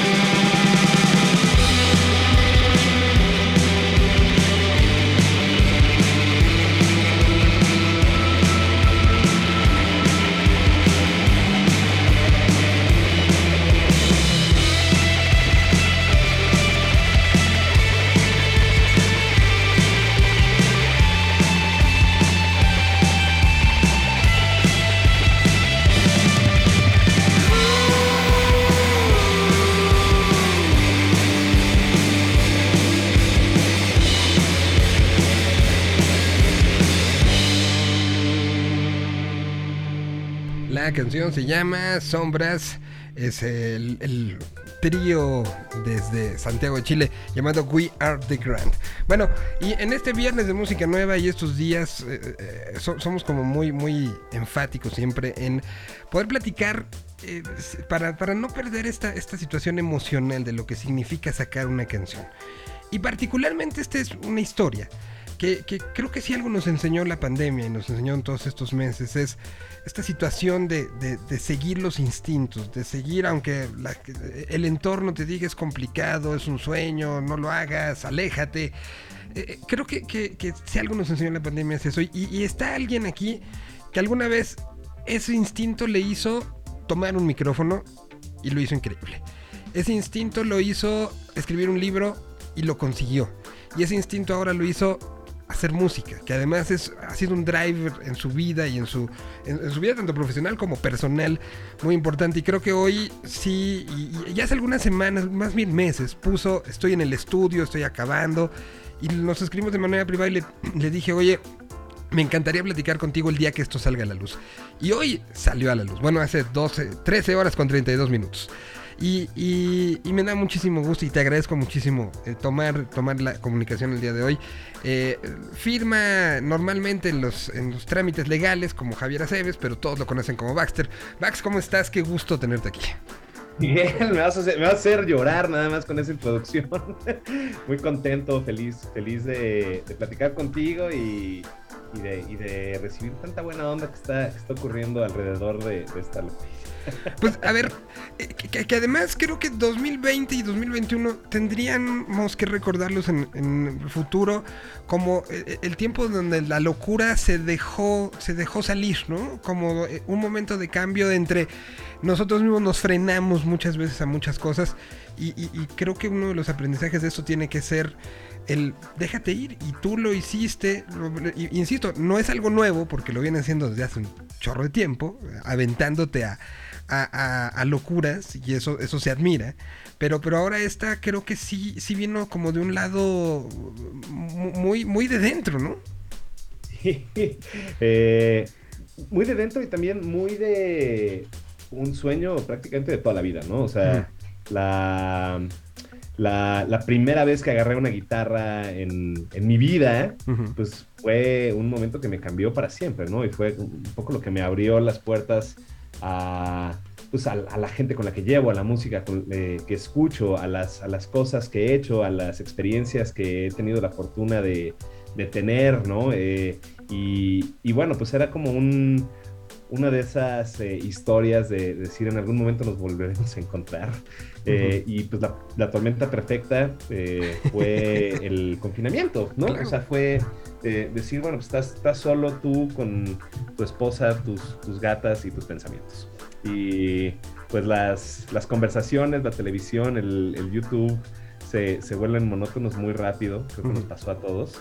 Y, y al mismo tiempo, pues, este, se, se juntó con, pues, con una especie de writer's block que tenía después de haber publicado mi novela. Eh, igual, igual creo que ya se puede contar un poco más esta historia, pero eh, la novela que escribí eh, en 2013, se publicó hasta 2018, no le pude hacer mucha promoción, no, no se le pudo hacer mucho ruido porque, porque me fui de, Del de país. Me fui, me fui a vivir a Los Ángeles una, una temporada. La novela tampoco le fue muy bien eh, en, en- en cuestión de ventas. Eh, eh, digo, por ahí hubo, hubo gente que, que la leyó y que, le, que le encantó y, o sea, por eso valió la pena haberlo hecho, ¿no? Pero en algún momento eh, me metí a esta plataforma de trolls, básicamente, que se llama Goodreads, este, y, y leí, y leí una de las reseñas de, de mi libro, ¿no? Y, y empezaba diciendo como, esta es la peor mierda que he leído en mi vida, ¿no? Esta es la peor prosa que se ha escrito en la historia, una cosa así Guau. que, que al principio dije, "Ah, no le hagas caso, ¿no? Pero Ujú. ese tipo de, de pensamientos negativos, ¿no? Son los que eventualmente te van, eh, pues, carcomiendo. Entonces, Claro. pues me entró una especie de, de bloqueo creativo eh, al momento de escribir. Y, y salió en forma de música, ¿no? O sea, en lugar, en lugar de sentarme a escribir otra novela o cuentos que tengo ahí, eh, pues, este, pendientes, ¿no? Eh, me salió a hacer música, ¿no? En, en parte por el, por el trabajo que tenía, que era un trabajo muy godín, muy demandante, muy corporativo, muy de alto nivel, en donde tenía que leer y escribir todo el día. Eh, entonces, pues, pues me desfogué haciendo música. Y, y terminó, y terminó en esto, ¿no? Eh, tres, tres doritos después, estamos aquí. Eh, a, a- a ver, por- porque es, ese brinco y esa situación eh, que, que- que normalmente en las entrevistas y, cuando estás contando como esta historia ya de una manera eh, profesional, como que, como que al que está en su casa ahora o en su trabajo, regresando y está metido diciendo, bueno, pues qué bueno que él tuvo el tiempo, que tuvo, que, que- que pasaron las cosas con él eh, para que se acomodara esto, yo no puedo. Y creo que ese yo no puedo es el que tenemos que acabar y creo que tu historia es una de las que las que tiene que, retomar eh, a la gente y con eso eh, podemos llegar a tu música. Pero pero esa historia de- de pensar que solamente son unos pocos los elegidos si no es algo que uno tiene la decisión de hacer no o sea 10 minutos de ensayo diario o 20 es lo que recomiendan mínimo de agarrar el instrumento. E- Esta parte no te la quita nadie. Y, y- y meterte a grabar en tu closet tú solo es un primer gran paso, ¿no? Que Claro. muchas veces decimos, no, es que no tengo el dinero para un estudio. No se necesita hoy en día ese primer esbozo de una canción, tener un estudio. El- la música cambió en 2010. Eso me lo decía Raúl, eh, Raúl Sotomayor, con el que ya me puse a ponerle forma eh, a esto. Y, y creo que tenía un gran punto. O sea, si te fijas, uno, eh, uno, uno que es nerd de la música, como, como tú comprenderás, eh, la música cambió para siempre después de que las, las MacBooks, sobre todo, empezaron a traer esta banda, digo, este, este programa que se llama GarageBand. GarageBand. ¿no? Yo, yo grabé todo en GarageBand, ¿no? O sea, me compré una mini interfase que cuesta mil pesos, ¿no? A ese le conectas una guitarra y, y con GarageBand tienes eh, los amplificadores que quieras, los sonidos que quieras, los efectos que quieras. Sí, es una cosa, la verdad, de amateurs, ¿no? Pero Damon Albarn hizo un disco en GarageBand. ¿no? Claro. Hay, hay, hay muchos productores que conozco que, que esa es la plataforma que les, que les acomoda hacerlo y esa es la parte que, pues al final tienes ese, ese acceso y ese como primer, eh, pues, pues sí, como, como primera entrada al, al mundo de la producción en, en- en una computadora, ¿no? Y, y luego tienes YouTube, que te enseña a hacer todo, ¿no? Entonces, Básicamente, este, pues, pues la combinación del Internet con, con- con una tecnología mucho más accesible, pues sí hace que cualquiera, aunque no sepa tocar nada, como yo, yo, yo, yo la verdad es que no soy un buen eh, instrumentista, eh, la- la- eh, el Oscar para la paciencia se la llevan Raúl y, y Uriel que me ayudaron a grabarlo, porque era toma 45 y otra vez, ¿no? O sea, a tratar de tocarlo, pero puedes hacerlo, ¿no? O sea, eso, eso no se podía en los 80, en donde grababas en cintas de carrete y con una consola que tenía determinados canales y demás. Pero el día de hoy, o sea, si, si, si, si tienes la paciencia suficiente, porque el, el- tiempo lo encuentras, ¿eh? Pero si tienes la paciencia suficiente, pues puedes, puedes sacar hacer. algo que está en tu, en tu corazón y que no necesariamente sabías que, que podías hacer, ¿no? Ahora, es- ese es uno de los puntos. El, el tener la paciencia, el encontrar el tiempo, el, como bien dices, la- la- las, eh, los elementos, las herramientas están ahí. Pero el siguiente es el quitarte el miedo a algo tan personal. Algo que, que para ti era, he tenido un día difícil, voy a agarrar la guitarra, a ver qué sale, tengo esto, tengo necesidad de decir algo. Pero se pudo haber quedado e- en ese cuarto, en el cuarto de donde, donde tocas, se lo pudiste haber enseñado a tu esposa, a un par de amigos y ya. Pero decidiste dar el paso y buscar hacerlo para más gente. E- ese paso a veces es el, el más complicado y lo, lo he platicado con, con músicos de todo tipo. A veces ese Claro. proceso de enseñar una canción tan íntima, o sea, a los tacubos les da pavor el llegar con sus tres compañeros y decir, traigo esta rola. O sea, Claro. eh, es un asunto de, de miedo. Pues precisamente fue mi esposa la que una vez más me dijo, aviéntate. O sea, ya, ya lo empezaste a hacer. Me dijo, y comunica mucho, ¿sabes? O sea, me dijo, esto, esto es algo muy personal tuyo, esto es algo que, que, que- suena a ti, yo que te conozco, ¿no? Que suena Ujú. a ti. Y a mí me comunica muchas cosas, ¿no? En ese momento eran puras bases instrumentales y, y- y demás. y pues fue como, pues, pues órale, ¿qué, qué hay que perder, no? Entonces, ¿no? descuelgas el teléfono, le hablas a alguien que sí le sabe Ajá. y que te ayude, y que te ayude a, a medianamente ponerle una estructura, a decir esto sirve, esto no, y, y abrir el, el- el mundo al conocimiento, ¿no? O sea, abrir la mente al, a entender cómo es que se hace algo que te gusta tanto y que te apasiona tanto y que llevas tanto tiempo dedicándole tu atención, tu ocio, tu vida profesional, tu vida personal, tus conversaciones, que es las canciones, la música, ¿no? Entonces, pues así fue, así fue un poco ese proceso. Sí, sí, sí me dio miedo, ¿no? O sea, al principio y sobre todo por decir, pues está bien chaqueto esto que está haciendo, ¿no? O sea, está, es- es- está bien feo, ¿no? No sé si les va a gustar o no, pues no sé, no importa al final, eh, pues termina siendo algo que, que si no haces para ti, pues, pues no va a salir, ¿no? O sea, y si lo haces pensando en, que, en, en lo que los demás van a pensar, pues también estás, estás perdido, ¿no? Por ahí, una, una de las lecciones este, de, haber- de haber escrito literatura es eh, entender que cuando uno escribe, por ejemplo, escribe para una persona, ¿no? Si a los demás les gusta, está perfecto, pero como decía Kurt Vonnegut, escribe para complacer a una persona. Y si a esa persona le gusta lo que estás haciendo, está todo bien, ¿no? Entonces, pues ahí ya es un poco misión cumplida y me parece que en la, en la historia del- de la música, del rock en específico, las, las canciones que, que trascienden son esas canciones que estaban dedicadas a una persona, ¿no? O sea, desde Hey Jude, ¿no? Así para, para Julian Lennon, hasta las canciones que los músicos les dedican a sus bebés antes de que nazcan, o sea, ese tipo de cosas que pues, se vuelve universal, es eso, ¿no? O sea, si funciona para uno, es probable que funcione para muchas más. Y pues esa parte también, pues ayuda a que se te quite el miedo, ¿no? Porque es como imaginar que todos están desnudos en, en la audiencia, ¿no? O sea, al final tú también estás desnudo, pero pues todo el mundo vamos al baño y todo el mundo lloramos y todo el mundo tenemos días buenos y malos, inseguridades y, y demonios, ¿no? Entonces, pues si podemos conectar a partir de eso en lugar de hacernos los cool y decir, no, yo no tengo nada de eso, yo soy todo perfecto, ya hago todo bien, que es un poco lo que nos han enseñado a hacer las redes sociales, pues estamos perdiendo ese sentido humano, ¿no? Totalmente. Y, y- y- y, a ver, ¿qué aprendiste de ti? Eh, eh, ¿qué, qué- qué te sorprendió de ti que no te hubieras visto en el escritor o que no hubieras visto en el locutor?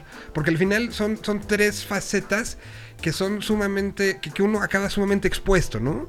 O sea, al final, estar detrás de un micrófono como lo hiciste tantos años, pues la vida de uno se, se acaba trasladando a través de lo que vas diciendo y las experiencias que cuentas, la manera en la que te acercas. Un escritor ni se diga, ¿no? O sea, pones en la tinta tu vida. Y el músico también. O sea, ¿qué, qué aprendiste? ¿Qué te sorprendió de esto? Que, que podrías pensar, bueno, ya hablé diario tantos años, ya escribí tanto tiempo, que, que- que- que no me falta algo como con eso. Y me imagino que sí te habrá sorprendido con dos o tres cositas. Claro, me, o sea, me parece, y, y- y va a sonar igual, este, muy, muy forever lo que voy a decir. No, no, está, no está en mi estilo, pero, pero ahora que me preguntas esto, y lo primero que se me viene es eh, que si deseas algo con las suficientes fuerzas y trabajas para eso, va a ocurrir de alguna u otra forma, ¿no? O sea, con, con lo, de- con lo del con lo del radio, por ejemplo, fue un poco un accidente, fue estar en el, en el lugar correcto, en el momento correcto, ¿no? O sea, y, y pues sí, todo, todo siempre involucra algo de disciplina, ¿no? O sea, Claro. de estar a la misma hora, de llegar a tiempo, de no quedar mal, de entregar bien, de buscar la excelencia, de, de tratar de ser mejor cada día, eso con lo que sea que hagas, ¿no? Eh, eso es muy eh, claro, por ejemplo, en la, en la escritura, ¿no? O sea, eh, escribir es un músculo, ¿no? Y escribir es, eh, es leer, escribir es aprender, escribir es expandirse, y escribir sobre todo es reescribir, ¿no? Entonces, eso es hacer las cosas una y otra y otra vez hasta que llegue a un punto en donde digas, es suficiente. Con la música, te puedo decir que yo no, o sea, he tomado siete, ocho clases de, de guitarra en mi vida. Una, una de esas clases me la dio Antonio Tranquilino, digo, Arturo Tranquilino, ¿En serio? de, de, de Yokozuna. Un día fui a mi casa y, y me enseñó a tocar y me dijo, güey, tocas la guitarra como si fuera un videojuego, ¿no? Y porque sí, yo había aprendido a, a tocar eh, la lira con tabs, ¿no? O sea, a, a- tocar canciones de metal y el, y güey me, o sea, me dijo, el truco está en la mano derecha, el truco no está en la mano izquierda, ni en que también aprietas los botones, sino en la mano derecha, ¿no? Y después, cuando viví en Los Ángeles, fui a, al Conservatorio de Música eh, de Silver Lake, que, que es el- la escuela de Flea. Y, y me encontré una maestra increíble, ¿no? Este, que me enseñó cosas que tendría que haber eh, sabido desde el día uno de la guitarra, o sea, como teoría musical básica, cómo poner los dedos, ¿no? Como ese tipo de cosas. Yo no soy músico, ¿sabes? O sea, no sabía que a la fecha tengo aquí un sintetizador y tengo marcadas cuáles son las notas en la parte de arriba, porque no sé, pero pues me gusta tanto la música y en algún momento cuando era adolescente dije, pues yo quiero hacer esto, que hoy le estoy dando un high five a mi, a mi yo adolescente, ¿no? O sea, a mis casi 40 años. eh, estoy diciendo, va a sacar un disco, ya siéntese señor, ¿no? O sea, por favor, póngase serio. Eh, pero, pero es eso, o sea, lo deseé tanto cuando era niño, yo no me identificaba con mis compañeros, no me identificaba mucho con, con, con los populares de mi escuela, y yo lo que decía era, puta, yo quiero estar en, en un escenario, yo quiero tocar la guitarra, yo quiero eh, el rock, yo quiero esta vida, ¿no? Y pues al día de hoy no es lo que quiero, no es a lo que me dedico, no es mi carrera, pero pues poderlo hacer y que, y que salga y que se escuche decente, pues ya es, ya es eso, ¿no? Entonces, eso es lo que aprendí, o sea, que, que si juntas eh, una pasión con una disciplina, eh, pues lo más probable es que termines haciéndolo. Lo importante es, es dar el primer paso. ¿no? Totalmente de acuerdo. Y a ver, ¿cuántas rolas son? ¿Dónde lo grabaste? ¿Quiénes fueron? ¿Tocaste tú todos los instrumentos? ¿Cómo, cómo estuvo esa, esa parte de- del proceso? Que también eh, puede ser muy solitario del estudio, ¿no? Sí. Mira, son, eh, el EP son siete canciones.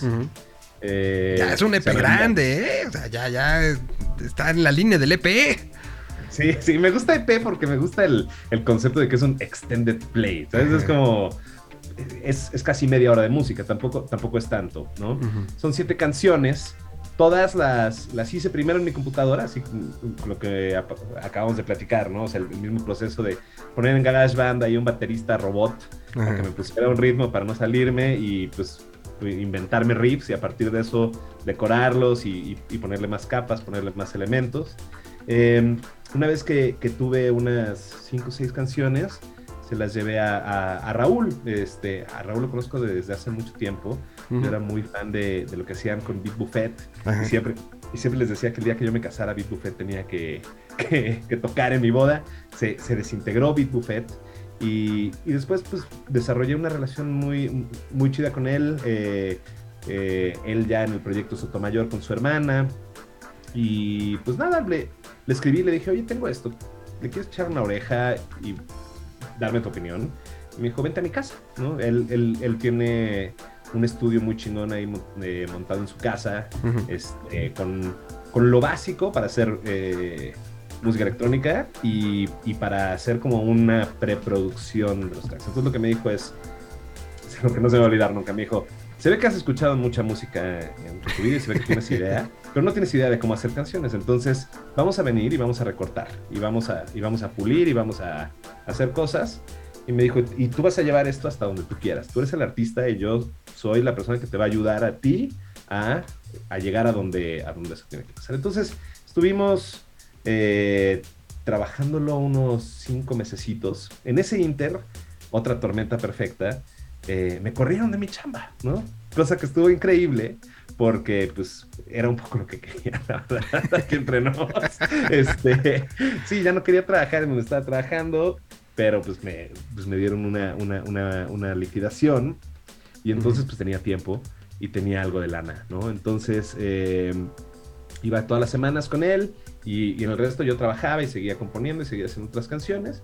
Y pues ya llegó el punto en donde pues, fue como, si no nos metemos al estudio a grabar baterías y a, a hacer que esto suene, esto no va a avanzar. Nos fuimos a La Bestia, que pues, son estas salas de ensayo que están en, en la Condesa, entre la Condesa y la San Miguel Chapultepec, eh, y en donde toco yo con mis amigos. Yo tengo una banda de covers con mis amigos, este, nos llamamos los Blue Mondays y nos cagamos de risa mientras tomamos cerveza y, y, y, hacer- y sacamos covers de Soda Stereo, ¿no? O sea, no sé. Este, entonces ya nos conocían de ahí eh, como la banda que más tomaba. Este, Ok, es, entonces, es- nada, es un buen mote para llegar a, a- a- a un, a un estudio. O sea, Estos son los, estos son los que más chupan, ¿no? Este, entonces, pues nada, nos, nos metimos al estudio. eh, de La Bestia. Y, y, pues ahí grabamos las baterías. Este, las baterías las grabamos con, con Memo Aseburg, toca con Disco Ruido y que tiene ahí como varios proyectitos. Hay uno que se llama, creo que Costa Felina. Además, yo lo conocí ese, en ese momento, pero a mí me dijeron, es buenísimo. Ajá. Sacó las siete rolas en un día. ¿no? O sea, grabamos así todo, grabó siete tracks en un día. ¿Quién es este sujeto? ¿no? Eh, y después, pues estuvimos tocando guitarras. O, o sea, guitarras, eh, sintetizadores, bajos. Eh, Raúl eh, se aventó programación en un par de canciones, este, algunas bases electrónicas.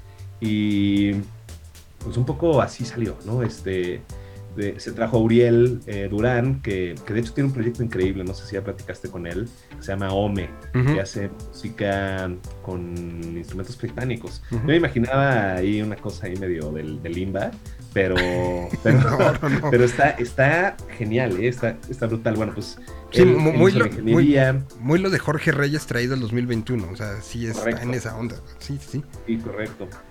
Y este, y nada, pues este, nos metimos a grabar y demás. Al final eh, nos sobró tiempo y grabamos unas voces. eh, a- entonces, pues ahí me, me, me aventé a cantar. este, Eh, a eso iba, o sea, tenías como toda esa estructura y siempre el tema de la voz. Puta, ya sé, Y, ya te, sé. y te tocaba a ti, como locutor, a- hablar y sabe, sabe uno que, que puedes empezar la canción y dices, la voz, la voz, ahí viene, ahí viene, ahí viene, ahí viene, ahí viene. Y, y uno se prepara, se pone tenso porque va a llegar la voz y que puede definir hacia dónde se va. totalmente. No, totalmente. Entonces, ¿Cómo fue ese proceso para ti? Eh, mira, o sea, el EP, el EP tiene una canción cantada, ¿no? O sea, Ok. que, que es una rola que se llama Flores Rotas, me parece que va a ser el segundo sencillo. Eh, y, nada, ¿no? O sea, son unas letras que tenía escritas en mi libreta, ¿no? O sea, como pues en alguna junta yo aburrido este, me puse a escribir como un poema y, y eso se convirtió en las, en las letras de esa, de esa rola. Eh, hay otro par de canciones, o sea, hay una que, que es más eh, spoken word, eh, ¿no? O sea, como, pues sí, hablado sobre, sobre música. Eh, el letargo tiene una parte de, de letras, ¿no? O sea, que no, que no me atrevo a decir que está cantado, está más bien gritado. Este, y, y sí, como unos, unos apuntes que tomé durante una sesión de terapia muy, muy heavy. Eh, y, y el resto son instrumentales, ¿no? O sea, son, son canciones que, que justo, ¿no? En, en este mismo... eh, pues como tenor de decir, comunica, ¿no? O sea, quién sabe qué Ujú. comunique al otro lado, pero para mí esto implica un momento de la pandemia, un momento de mi vida, eh, cierto dolor, cierta nostalgia, eh, y, y la idea es eso, ¿no? O sea, como ponerle algún tipo de, pues de matiz, de idea eh, a una canción y, construirla a partir de eso, ¿no? Entonces todas las canciones fueron como conceptualizadas en un principio, así, esta canción quiero que suene a este momento, esta canción quiero que me recuerde a este momento y por eso eh, al final se escuchan tantas capas y por eso empieza esto con un sintetizador tranquilo y de repente se va construyendo, ¿no? O sea, al final si nos sentamos y te lo platico, eh, pues nos podemos estar ahí la media hora Oh, contándote claro. chocoaventuras. Eso yo creo que es una parte personal, ¿no? Creo que ahora lo que toca es que salga y que le signifique a quien le tenga que significar lo que sea que, que le pase en, la- en las, en las emociones o en la cabeza, ¿no? Entonces, pues ahí, ahí está, es eso. Ahora, eh, eh, creo que toda la música de una u otra manera está pensada, como bien dices, para llegar a alguien. Y, y en el, pues en el inconsciente colectivo, ese alguien se llama concierto. ¿Cómo has pensado? ¿Has pensado en que, en, que exista ese momento de, de comunión con una audiencia? ¿O, o- o- o- para ti el momento de, de sacarlo, que, que cobre vida, es ya suficiente para esa comunicación? Porque, porque se valen las dos, ¿no? Y mira, a mí me encanta tocar, pero me da la pálida un poco tocar en vivo, porque creo que no soy muy bueno. Entonces, este, eh, no, no, no, la verdad, la verdad es que sí, y justo con, con los Blue Mondays suena muy bien, o sea, ellos son muchísimo más talentosos que yo, yo nomás, justo, yo llegué a decirles, vamos a tocar, vamos a hacer esto, ¿no? Este, por ahí estamos pensando en, en hacer algo eh, chiquito, eh, porque mm, me vuelvo a ir de México. Ok. Así, así, así, eh, así son los ciclos, ¿no? O sea, saqué, saqué una novela y me fui, ahora estoy sacando un, un Un disco, disco. y me voy, me- ahora me toca irme a vivir a Nueva York, cosa que está increíble, ¿no? O sea, algo que también este, había, había soñado mucho tiempo y, y se dio la oportunidad y, y me voy a chambear por allá. Eh, no, no lo descarto, ¿no? O sea, es algo que sí lo hemos estado ensayando, que no termina de, de sonar perfecto porque son canciones pues más de estudio, ¿no? O sea, más, más de una computadora, que no salieron de una banda tocando y- y- y- y luego nos metemos, ¿no? Estoy seguro de que vamos a llegar ahí y pues por lo pronto no hay nada planeado, pero no me, no me niego, ¿eh? O sea, me encantaría, me encantaría subirme a un escenario, me encantaría ver la reacción de la gente, me encantaría ver cómo suena ya con una banda y, y cómo le podemos dar la vuelta para que suene también de una forma eh, pues más ad hoc al escenario, ¿no? Ujú. Eh, en, el que, en el que se toca. Por ejemplo, me gusta mucho lo que hace Belafonte, ¿no? En donde puede ser desde una guitarra acústica en un, en un forito chiquitito hasta tocar en el normal y que suene shoegaze, este, Total, sí. psicodélico, eh, el- la misma rola, ¿no? Entonces, yo creo que también podríamos hacer algo, algo similar y, y pues depende, ¿no? Si nos quieren invitar a tocar a algún lado, pues este... Anímense. en Instagram, ¿no? Y, y- y lo, y lo hacemos. Por lo pronto, yo quería que esta historia fuera contada y que fuera contada justo el día que, de una u otra manera, es un- uno de los días que no se te va a olvidar, ¿no? Y, por eso soy muy insistente en el en buscar a los músicos el día del lanzamiento de algo que, que- que- que se queda como marcado en un calendario para siempre, ¿no? Son, son días con cierta receptividad emotiva diferente y, y pues yo te agradezco mucho, felicidades por esto y, y creo que para todos sea un, un- si quieren hacer algo, háganlo. No se Es- esperen a que alguien más les diga, sí, sí, hazlo, güey. No, la vida, la vida es hoy y además te van a decir que no siempre. Que Sí, te van a decir que pesta siempre. Y te van a decir, entonces, ya, el no ya lo tienes. Si es algo que quieres hacer, inténtalo. Ya de última, eh, que tus papás o que tu pareja sea tu, tu, tu- tu juez más crítico, ¿no? O sea, ellos que te quieren que te digan, oye, pues mejor dedícate a otra cosa, o, o, o sí hazlo, ¿no? Entonces creo que, que, que ese es un poco el mensaje de, de los, de los árboles mentirosos.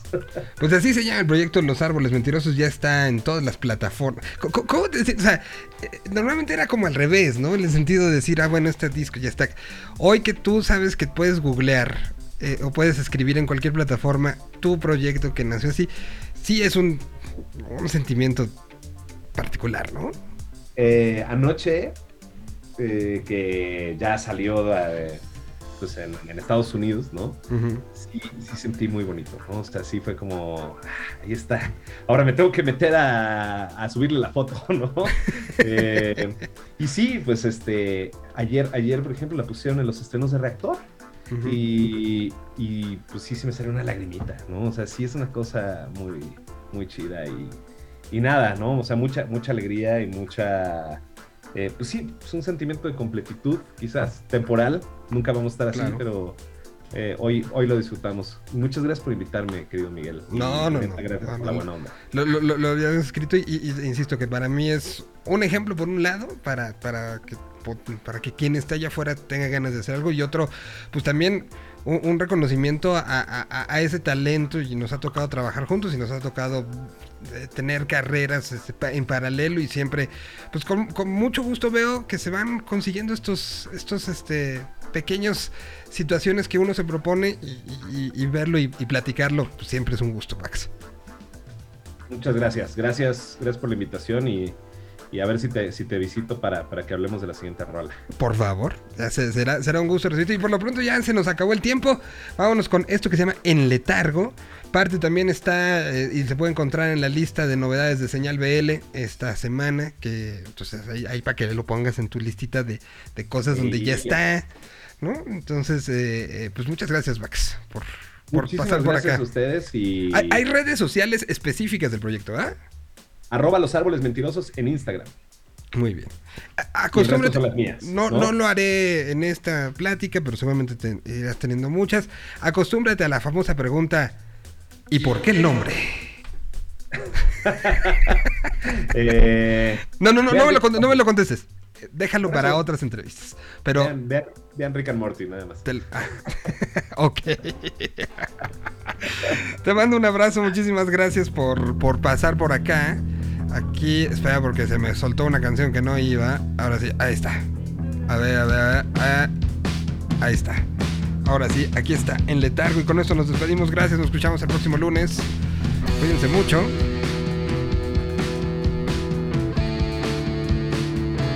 Esto fue La Tierra 226.